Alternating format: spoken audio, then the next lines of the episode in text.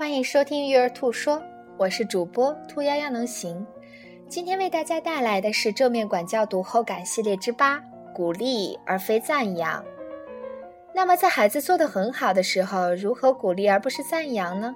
这个话题也是很精彩的一节，因为传统打压式的教育迅速否定，很容易在一种虚幻上夸大了表扬的作用，而不是积极运用鼓励的方式。本书总结了鼓励和赞扬的区别，提到了鼓励是在指向行为而不是人，鼓励的态度是尊重欣赏而不是操纵性的，鼓励的态度是自我指向而不是评价式的。鼓励的态度是着眼于努力改进，而不是完成完美的结果。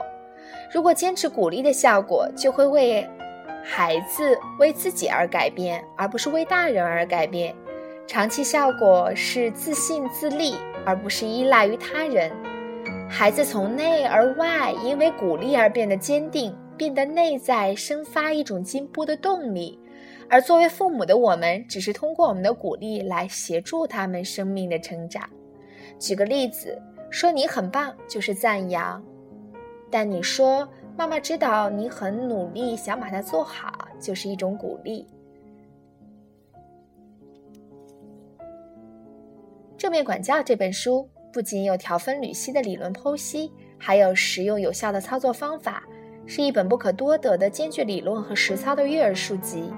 以和善而坚定为核心的正面管教，是每一位父母在管教孩子碰到难题时可以参阅的工具书，更是一本剖析儿童心理和儿童行为决策的理论经典。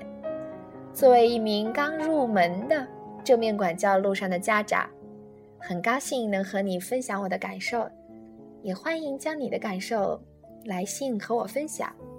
感谢你的收听。